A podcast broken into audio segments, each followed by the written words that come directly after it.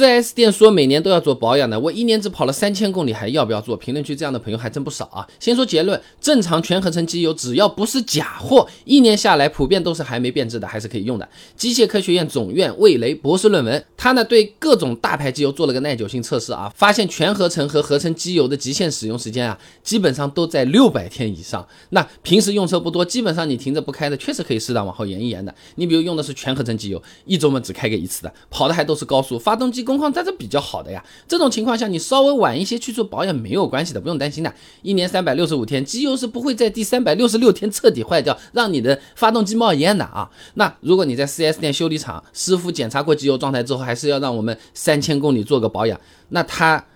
是不是就有点坑人了？也不一定的啊。如果我们这个三千公里是每天都开的啊，走走停停，堵车短途比较多的啊，就开个三四公里直接就停的，还真的有可能要保养的。你自己这么想，驾校的车子它就来回这么来回挪，那个公里数低的要命啊，它那个保养是不是也得做啊？那很多车啊，原厂手册它就是有相关的说明的。你比如说本田飞度保养手册里面这么写的啊，每次行驶里程在八公里以下，或者在零摄氏度以下的环境行驶十六公里以下，就是属于在恶劣条件下行驶，必须缩短这个机油、机滤、变速箱油的更换周期的。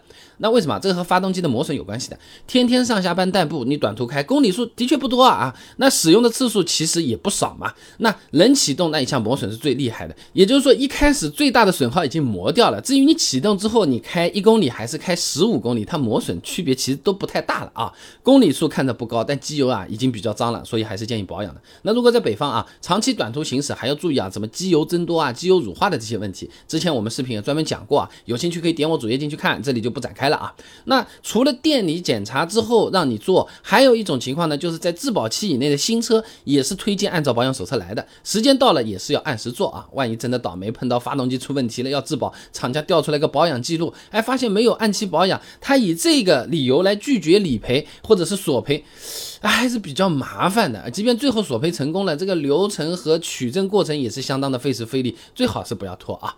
那你去店里检查的时候，可能会碰到一个情况，师傅拿着这个机油尺，嗯，他就唰那么拉着，喏，你看喏，这机油已经变得很黑了，很脏了，哎，你要提早换了。最好半年提早来换啊！很多朋友懵了，是不是机油变黑，它这个机油就不行了？机油变不变黑和机油质量好坏有没有关系？感兴趣的朋友可以在评论区留言讨论一下。如果大家都比较关心的话，我马上专门再给大家单独做起视频来讲，你们觉得怎么样？